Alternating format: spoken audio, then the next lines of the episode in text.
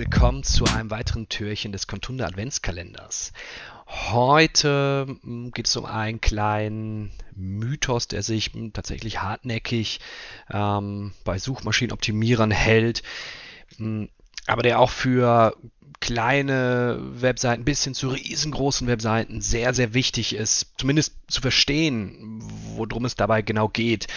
Es geht um die Sitemap, ähm, ganz speziell um die XML-Sitemap, die wir in der, zum Beispiel in der Google Search Konsole oder den Bing Webmaster Tools hinterlegen können. Mm, dabei ist es tatsächlich falsch, dass eine Sitemap dafür sorgt, dass ähm, die Webseite besser gefunden wird, schneller indexiert wird ähm, und bessere Suchergebnisse am Ende erzielt. Das stimmt so erstmal nicht, halten wir uns aber ein bisschen noch im Hinterkopf.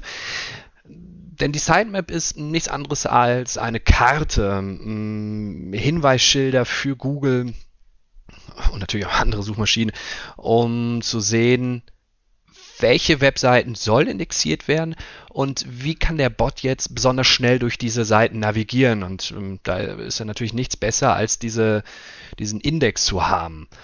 Ähm, wir hinterlegen diesen Index, diese Sitemap natürlich auch in der robots.txt, damit dann jeglicher Crawler, jeglicher Bot ganz schnell darauf zugreifen kann und sich komplett eigenständig und schnell und einfach durch die Webseite navigieren kann.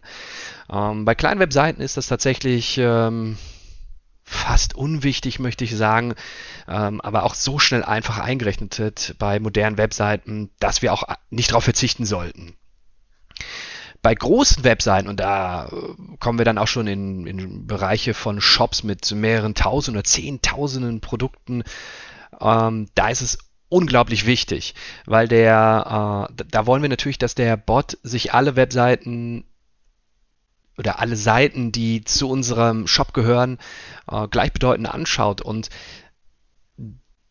da ist dann diese, diese Hinweis in der Sitemap, wo welche Seite zu finden ist, unter welcher URL, unglaublich wichtig.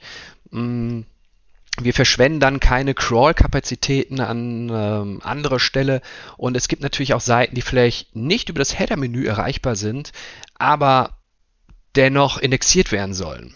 Ja, zum Beispiel bestimmte äh, Seiten für Events, für ähm, Sonderangebote, die nur Leute zum Beispiel aus dem Newsletter und über, trotzdem über Google dahin kommen sollen.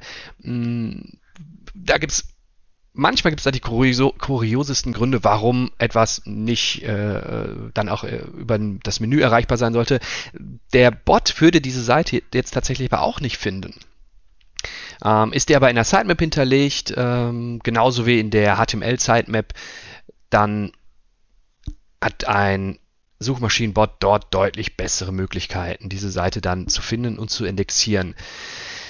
Mm, für die Suchmaschinen erleichtern wir dadurch also die Arbeit. Ähm, und deshalb ist am Ende des Tages dort eine Sitemap doch wieder ganz, ganz wichtig. Es ist ein Mythos, dass wir dadurch äh, eine bessere Webseite äh, bei Google hinterlegen, ranken lassen können. Das stimmt so jetzt erstmal nicht, äh, sorgt aber dafür, dass die dass der Crawling-Prozess deutlich sauberer für die Suchmaschinen abläuft. Das heißt, ich empfehle das immer mitzumachen, ähm, weil es wirklich ganz, ganz wenig Aufwand ist und ähm, moderne Plugins, gute Plugins zum Beispiel für WordPress, äh, SEO Yoast oder auch RankMath, die übernehmen da einen extrem guten Job.